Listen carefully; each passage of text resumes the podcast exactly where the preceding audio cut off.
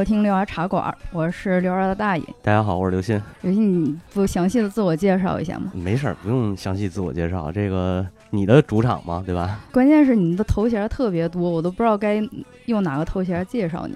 播客公社杂役。嗯，我平时听你说话，其实有的时候都听不大清楚。是吗？嗯，对呀。为什么呀？就是北京人通病嘛，就是就是中央电视台，嗯，就是中央电视台，西红柿炒鸡蛋，西红柿，对，西红柿，西红柿，对，吞音是吧？对，吃字儿特别严重啊。还有那什么王府井，就你刚才说王府井，对，完全听不懂，就是你得说慢点。你是不是特意的不好说话？平时？真不是，我跟你说。特别正经，平时说话就这样。要是再不正经点，可能比这吃字吃的还严重。你这就已经算是正经的了。对，你没没法更正经，就非常正式的，慢一点的这样子说话是吗？中央人民广播电台 是这样吗？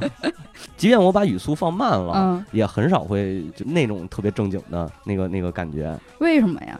就是从小生活的环境吧，我觉得。如果按照老北京的那个说法，嗯，就是老最老的那种北京城的规划，解放前那那年代，嗯就是我属于南城，嗯，呃，当然后来也说是后来也说是南城啊，但是再往后，比如现在再说北京南城，可能就呃覆盖面比较广，包括什么丰台啊什么的。早期说南城一般就是崇文宣武。当然，这两个已经不存在的区了。现在是，嗯，对，就是二环以里的是吧？对对对，嗯。然后我们从小就是在那种那种环境下长大嘛，基本上就是胡同，然后一帮那个北京大爷什么的，说话全这味儿 啊，大爷大妈说话都这都这样。人家哟，小伙子，就这这劲儿，你知道吗？啊，对我们外地人或者说我们北方外地人啊，听就感觉你们是特意不好好说话，因为北京话相对来说。和南方那种方言，什么闽南话或者粤语来比的话，还是更像普通话一些。但是那个听那味儿、那劲儿，就是垮垮的。对对，就觉得你们是特意这样的。对，那个有一说法，我们当初那个我们闲聊的时候说了一说说一什么呀？就是北京啊，可能是呃中国的布鲁克林，就是北京人说话跟黑人说话特像。就不好好说，就是你说那种不好好说话，但但实际不是，他他是一种语言习惯，就是特别底层人民的那种那种感觉，而且再加上一什么呀，就是黑人黑 man 那种，对吧？然后然后说话吃字儿也特别严重。我记着看，尤其看那个好莱坞的电影，那些奥斯卡电影黑黑人片儿，你基本上像像那个叫叫什么呃叫什么华盛顿，他演的，就有时候你都觉得他说话不一定能听得清楚。嗯，就他已经算是黑人演员里边比较就是影帝的级别了嘛，算是。但是听他说话都挺费劲。然后你听那个美国白人说话就好一点，跟听北京人说话是一个感觉。就是北京南城人说话和北城人说话其实区别还是挺大的。嗯，南北城有什么区别呀？嗯，南城一般是最土著的。嗯，就咱说的都是老的啊，就是按照崇文宣武这个划分，就是二环里边这这个区域啊，南城一般是最土著的，恨不得打有皇上那年代，就都是南城老百姓，是地地道道的土生土长的北京人。嗯，然后北城呢是经历了很大的变迁的。嗯嗯，呃，现在来说，北城基本上是以这个学校的那个那个大院儿，对，部队大院，嗯，呃，外交部什么那些。机构机关的那些大院，都是这种，这是就是解放以后北京形成的这个南北城的区别。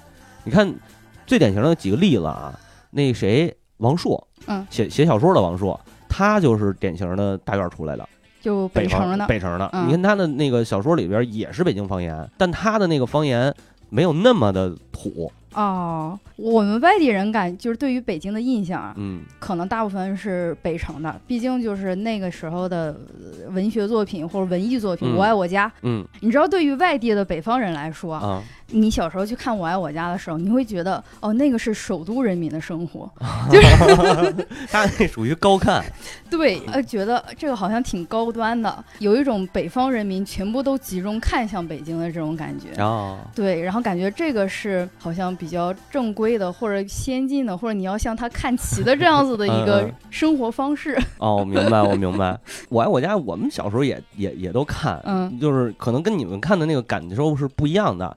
我们作为北京孩子来说啊，也没有享受过那种高干子弟的生活，你知道吧？也挺向往的。也是向他看齐的是吗？对对对对对。那你们看那个《我爱我家》的时候，听他们说的那个北京话，感觉是什么样的？也会感觉更加标准一些，还是？对对对，会你会感觉比较亲切。嗯。但是呢，他跟我们就是我们这种呃胡同里长大的孩子，小时候接触的那个叔叔大爷们说话还是有区别。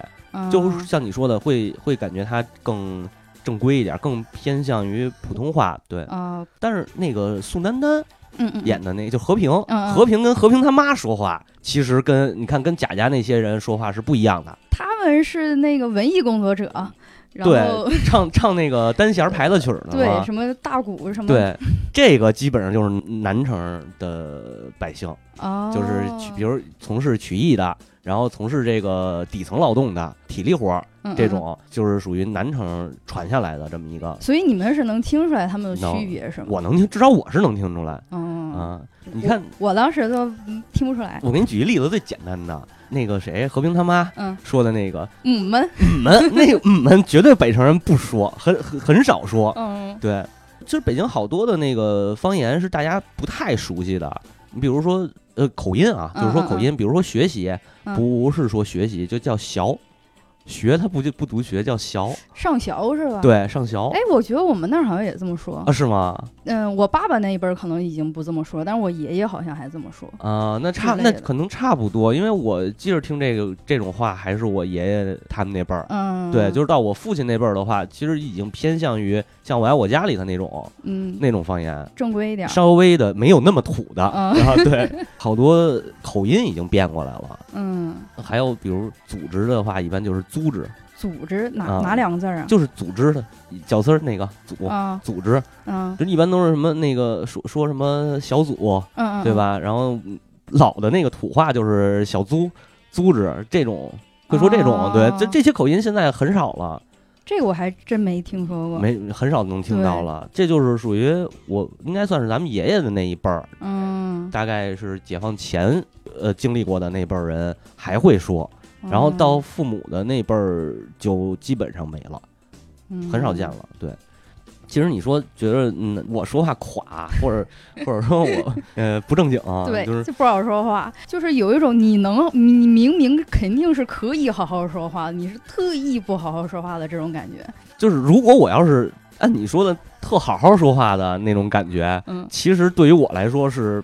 比较板的，嗯，就是我最自然、最正常的，就是你觉得不好好说话那状态，那是一点都不可以的。大家可能看过高晓松早期的那些节目，其实他有说过这个事儿，就是南城人说话呀特懒，嗯，南城人说话确实特别懒，那能忽略的字儿、能吞的音，绝对给你吞了。都不光是外地朋友啊，就是本地的可能。北京北城，北城的，或者说外，像过去讲叫外城，可能听起来都费点劲。哦，打个比方，我就是我，因为我媳妇儿不是昌平嘛，嗯，你看她说话跟我说话就不太一样，嗯，嗯，她已经脱离了昌平本地的那种有口有一点口音的那状态，就是基本上她说话就是普通话，嗯嗯啊，但是我说话她有时候听不懂，就是你说的这种吞音的问题，吞吃字儿的问题，这么严重吗？特别严重，特别严重，你看。咱们就是说，北京有这个郊区，嗯，现在不是讲叫城八区嘛，嗯，对吧？这个呃，城八区现在已经没了，没了几个了。就是说，东城、西城，呃，丰台，东城、西城是最正规的普通话，应该是，嗯，就是不按不算说新来的、新入住、新进北京的，就是呃，往上倒三辈儿以上，嗯嗯，三辈儿以上的北京人说话是最标准的。就基本上算是最标准的普通话了。北京这个范围内，对对对，是最标准的。对对对，就不需要他刻意板啊或者什么的。东城西城的，然后南城就是崇文宣武，现在已经不存在的这俩区，是听着是最垮的。但是说呢，就是一二胡话最多的。一二胡话是什么？就是特葛的那种，你知道吗？特葛又是什么？你说北京土话太多了。嗯，就是。嗯，我我就一时想还想不起，就是说俏皮话这个词儿应该能懂，对吧？啊，俚语，俚语，对对对对对对对，俚语啊，什么那个罗锅子上山钱锦，这又是什么意思？就没钱嘛，啊，罗锅子上山嘛，对吧？他不是罗锅嘛，上山钱紧，就是本来就罗着锅在爬往上爬啊。当然这种不建议大家学习啊，快失传了吧？这都嗯，反正现在说的人少，嗯，现在能说的人少，记着就因为我不是说刻意去学这些，就是就是受到长辈儿的影响，或者说周围的叔叔大爷的影响，尤其是受到我们另一位主播的父亲，就是我的舅舅。我亲舅舅的影响比较大，对我大家可能这个知道不知道的，我自己也有一个小电台啊，就是我们电台一直把我舅舅奉成祖师爷，就是受他们的影响会比较大，所以有时候会瞅冷子就蹦出这么一句来，嗯，对。但大部分像像咱们这么大的啊，就是北京土生土长的孩子，基本上很少了，就是会说这种话的，嗯嗯，反正有肯定是有啊，但是没有过去那么多了。嗯，对，继续说，就是再往外扩的话，比如丰台和朝阳，嗯，丰台和朝阳的土著居民说话是不一样的。哦，对，丰台口音会比较重。什么样子的口音？跟你们南城肯定也不一样，是吧？呃，不一样，就差不多，但是不太一样。嗯，但呃，我我学不好，就是学不好，但是他会，你会听出来丰台人说话，他会有一点点口音。嗯，因为丰台那块儿也是人员流动比较大，过去什么大红门。小红门什么都是肉联厂啊，这种，然后那个丰台也是农民多居多。那解放前可能那边还是种种地呢，就解放初期，还有菜地什么的，还不是城市的一部分。对对对对对，所以他会有一些这个，比如外府来的，你像大家最熟悉那什么木鱼园，木鱼园卖那个小商品，三轮车、二手手机什么的，玩机。过去都是卖这个的，他会有这一部分人流动进来，所以他那个地方的语言还是比较复杂。嗯，然后像朝阳，可能朝阳地儿比较大，但是朝阳的口音有点，我感觉啊，这是个人感觉，说的可能不对，就是朝阳人说话口音有点偏通州，毕竟接着嘛，对他挨得比较近，就是，但是他又跟通州不一样，他没有那么重。嗯，通州就是国校通县，嗯啊，然后通州人说话口音就会特别明显，比如叫叔。嗯，叔叔，嗯，他不叫叔，叫熟，就感觉舌头更懒了。呃，还行啊，我觉得 更打卷儿，还还不算太打卷儿吧。然后叫哥哥，叫格格，那跟那个什么清宫剧里面的不不，那跟那格格 没关系啊，没有任何关系，没有任何，就是口音，他的那个发音。比如说那个家里头，这是老二，说那个你家里几个人呀？我几个孩子，俩孩子，我还有一格格。啊，就是这个，就是这样说话。我们外地人肯定就听不懂了，是吧？你们家皇亲国戚是吧？还有一格格。通县的那个语言是很有特点的。哦，门头沟那边接触的人不是很多，但是他们我听着啊，看口音不是特重。嗯，对，顺义人说话也有口音。嗯，昌平也有，昌平老一辈儿的，嗯，说话也有口音。但是跟通县那又不一样哦，又不一样，又不一样。他们那感觉有点偏偏哪儿啊？有点有点偏河北，或者有的可能再往北一点的话，有点偏东北那边，就是你老家那边，是不是有点那种？但是东北也，你也不能把东北统称为一个口音嘛，就是东北也是分一些片儿的这样子。这个能具体说说吗？我其实了解也不多啊，但是东北，你可以普遍来说，就是往里边一些，就是非海边的这些里边，他们是一个语系的。靠海边这边，或者说东北的最南边，像我我老家大连这边，大连加上丹东就靠海边，我们基本上是属于交辽官话，就是会发现跟山东话然后特别的相近。我们这儿说话就是海蛎子味儿嘛，就 就说是海蛎子味儿，然后就是你会发现跟山东人说话。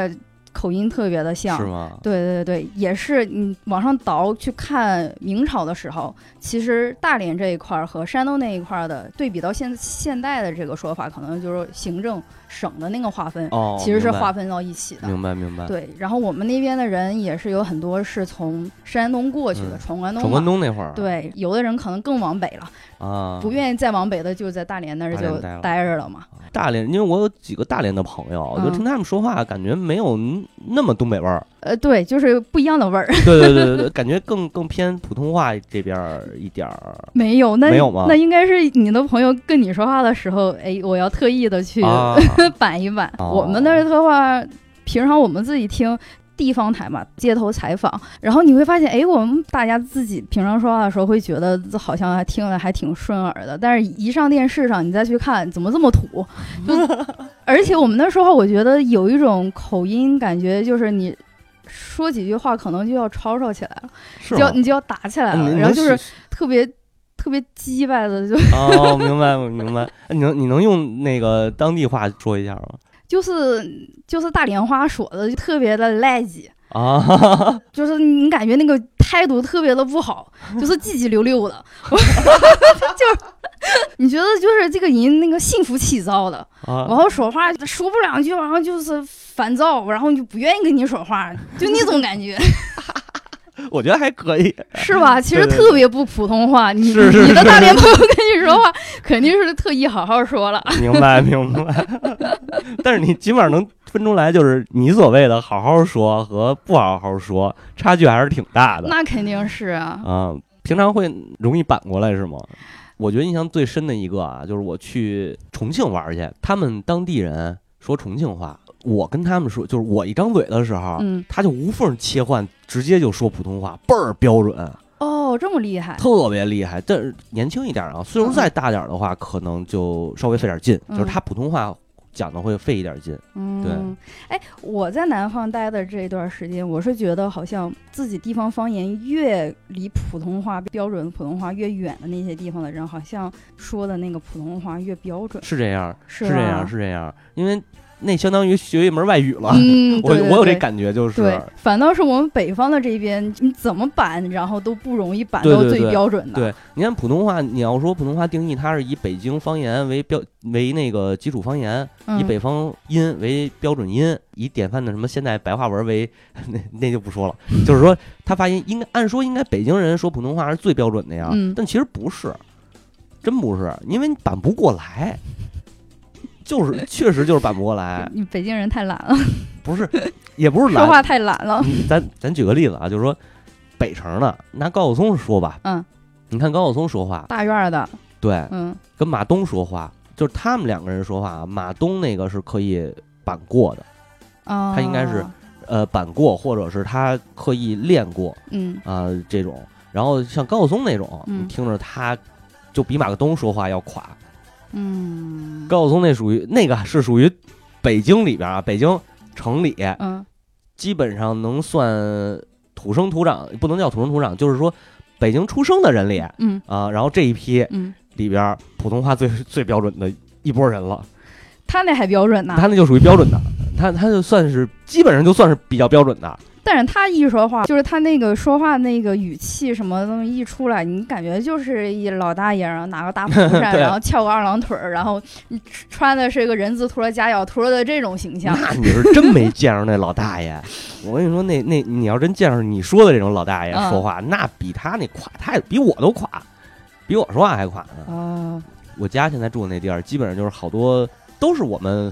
崇文这边或者东城这边迁过去的嘛，就是拆迁或者是那个什么的，反正就过去那边住的。他那里头就全都是典型的啊，这帮人就是那胡同里的那大爷，穿一土大踏了板儿，然后那个大裤衩子，摇一蒲扇，端一茶壶，要么就端那个端一酒杯，往那往往那一坐，啊，然后那个花生毛豆就着 二锅头，就都这劲儿了，你知道吗？他们说话，你能学学吗？哎呀，这怎么学啊？他们说话就是哟哪儿哪儿溜去了这种啊，类似于这样。然后那天我还看见一大爷跟我聊天嗯，对，就是我们上电梯，嗯，上电梯，然后他先上去，我等这边这，我等第一个，他上的是第二个，嗯，然后问我上不上？哎，就这个，然后上去了，说那个小伙子几层啊？就这样，你知道吗？我这是属于一个，就是我我学不了他那个劲儿，就是他有点那种，你知道吧？嗯。有点儿，有点居高临下，然后。就是那种斜，也不算斜眼看你，但是他感觉他的身高是高着的，哎，那个眼皮子一耷拉，那么看你的，边看边说话的感觉，有点那个，就是就是他们是你爱谁谁，哎，对对对，爱谁谁，不管你是谁，对我就是我，对，就这样，跟谁说话好像都是这种语气，就反正至少给我是这种感觉，对对对，我管你是什么高干还是什么的，然后那个啊，都这样说话，对，这是那帮大爷们的 特点，你知道吧？挺神的，其实有时候有时候这事儿吧，呃，不聊的时候你就没发现，然后聊起来这事儿吧，就会觉着其实差距真挺大的，嗯，差距挺挺大的。就有时候我自己也想啊，你比如梁波说话，嗯，他就比较属于那种比较标准的那感觉。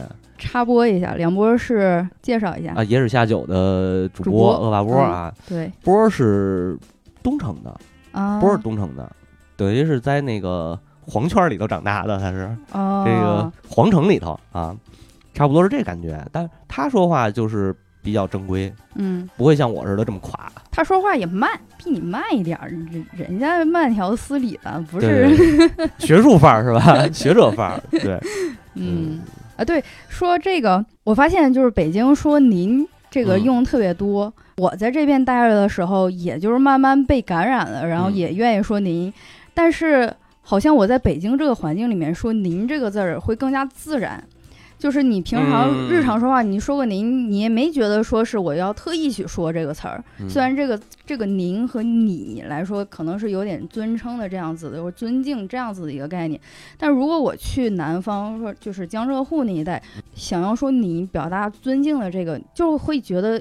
刻意是吧？刻意对，特特别刻意，特别怪，嗯，是有这个问题，是这个，这也是北京北京人说话一特点，就是，呃，您这个字儿，嗯，在过去一直到现在都是，从小家里头就是见着长辈儿或者见着这个不太熟的人，就是就得说您。对，就得说你，你熟了以后，就比如咱俩这这这个已经熟了，嗯，直接说你或者他，你我他仨这无所谓，嗯，但是尤其对长辈儿的话，你像我小时候家里头，呃，就是我奶奶，嗯，让我每回出去见着人，见着周围的叔叔大爷，甭管是谁，都叫您好啊，叔叔您好，然后那个什么奶奶您好什么的，包括跟人说话，你都得用这个用这您字，就是它是一种习惯，嗯，它是一种习惯，它不是说。呃，你包包括像你说的，可能南方都没有人说“您”这个字儿，很少，对吧？如果说您，就是会觉得怪。对对，但是北京不一样，北京是从很早很早以前，这个字儿就是第二人称的这种称呼，是一个日常用日常用语。它不会说让呃让让这个地方的人感觉到说您就是一个特别特别远的这种敬敬语的称呼，它好像是相对自然一点儿。对，甚至那个朋友之间互相打岔，对什么。您哪儿去了？你说您遛弯去了，然后就是你可能是看着他盯拎两瓶酒或者什么着的，哎，您忙什么呢？怎么怎么？就如果是朋友之间，可能是那种戏谑的语气，哎，不是真正尊敬您或者什么的那种感觉。对他会会有这种，像像我跟跟我媳妇儿有时候说话啊，就比如他说一什么什么事儿，然后我这觉得怎么着，我说那就这么办，他说。你干嘛这样？我说那您不是说了吗？您吩咐了，就是这种，就是属于一种你说的比较戏谑的那种感觉。对，呃，就还有一个字儿，现在可能说的少了，叫贪。贪啊，是怎么写呀？是上面是一个那个单立人的那个他，男他的他，底下加一个心，就跟您那个字儿结构是一样的。哦，就是第三人称的您，是不是？对对对对对，第三人称的第三对第三人称的那个相对敬语一点儿，这也会一般会对长辈儿可能会有这个说法，但我不知道，呃，现在好像没有什么人这么说了，就很少。这个我好像是听一个别的什么节目，好像也说过。然后我在听那个节目之前，完全不知道这个字儿，就是对于外地人来讲，真的是完全不知道，就没有过。嗯，就是不是一般就是那种他老人家怎么怎么样，然后就会说贪什么什么，对，嗯，会是这个是是是这样。你们平时现在用的还多吗？我还有时候会自然不自然就会带出来一句。那北城的人还多吗？那我就不知道了，因为这种这个词儿很少用，真的是很少用。嗯，有时候跟长辈儿可能交流的时候会用这个，他怎么怎么着，嗯，比如。就说我跟我爸说话，聊天的时候，然后聊着聊着说说起来说，比如说我姨啊，或者说我姑姑什么的，然后你姑，然后说他那是怎么怎么，就就会有这个，嗯，哎，但是你刚才说那个他，是因为你说话太懒了是吧？然后我其实没听出来他和他的那个没有没有细微的区别是吧？对，不会特别刻意，不会特别刻意的说，对，因为比如自然聊天的话，可能就会带出来，但是。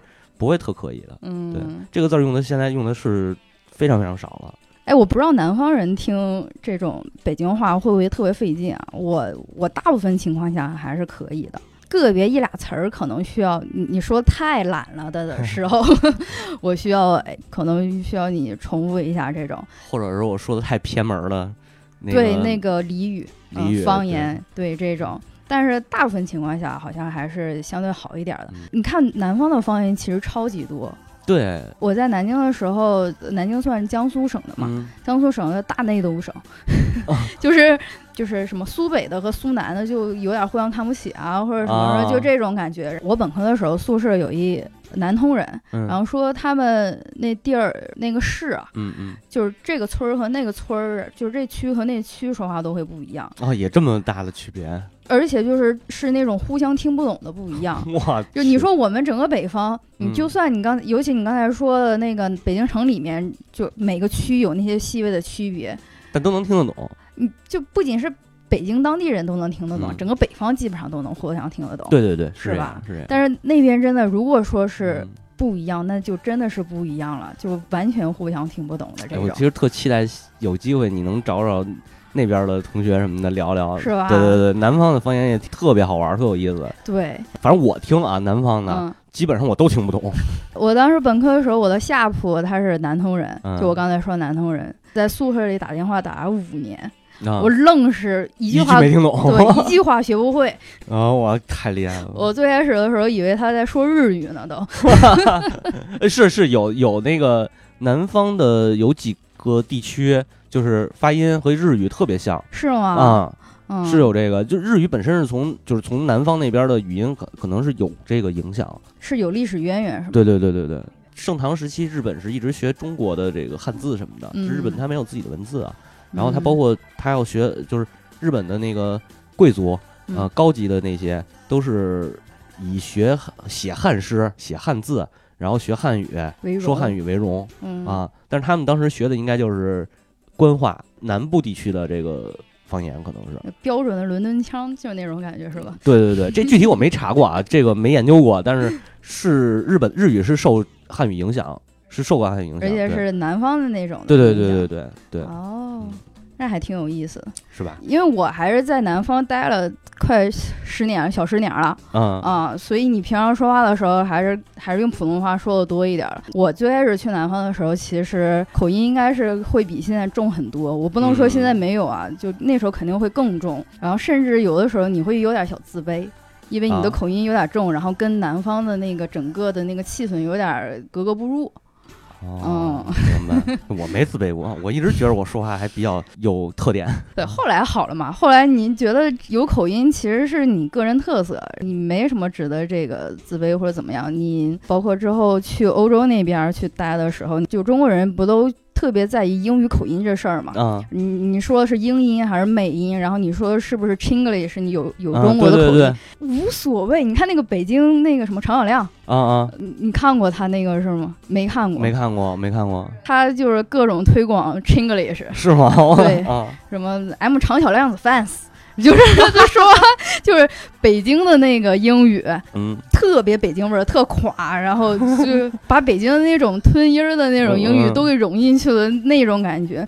就在欧洲那边，你会觉得，就那边也是语言体系其实挺复杂的嘛。对，你会发现，尤其是什么西班牙或者什么意大利人说的那个英语，真的就完全就是他们 有他们自己语言特色的那种英语，你真的是听不懂。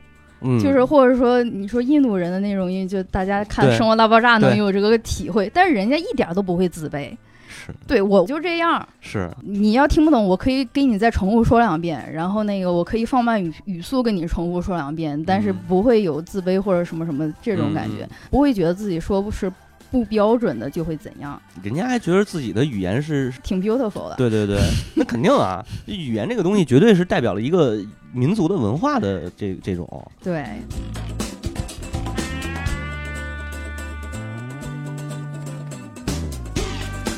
我之后看情况，再找几个南方的小伙伴，然后去聊一聊他们当地的方言。可以，这肯定跟北方的简直差别太大了。没错，没错，真的一个村儿一个口音，然后互相沟通不了。小国寡民是吗？行，我也十分期待。行，那我们这一期就到这儿了。